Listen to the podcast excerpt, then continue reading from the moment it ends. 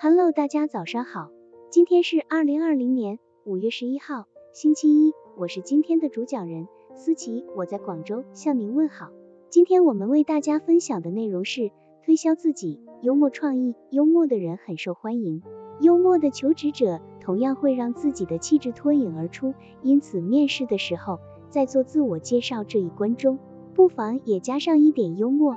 但是应该注意的是，求职中自我介绍的幽默需要遵循一些技巧。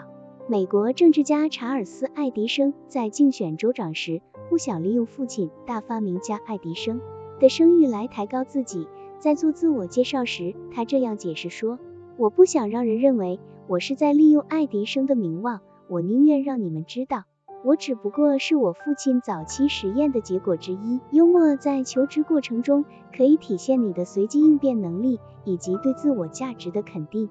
其实一个求职者的价值很大一部分是说出来的。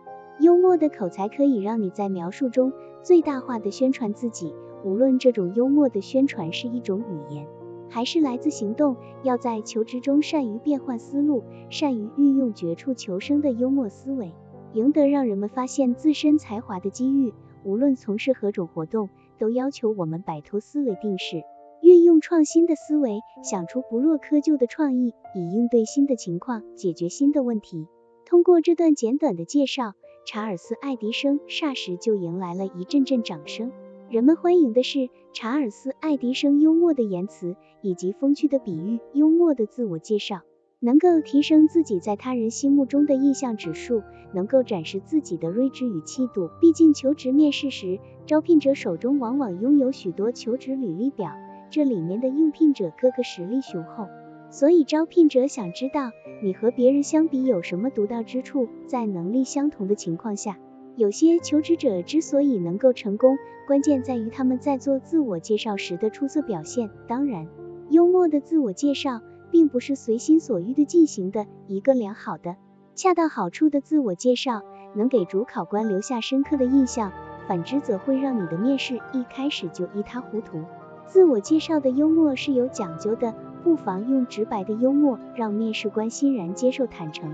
列宁作为在爱情追求之旅中的求职者，希望能顺利通过克罗普斯卡娅的审核。列宁是个擅长幽默的人。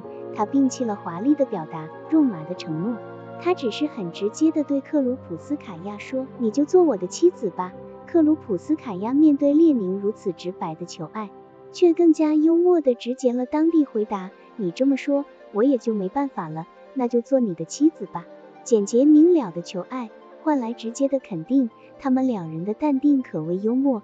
正因为表白太简单、太直接，才会引来幽默的逗趣效果。好了。以上知识就是我们今天所分享的内容。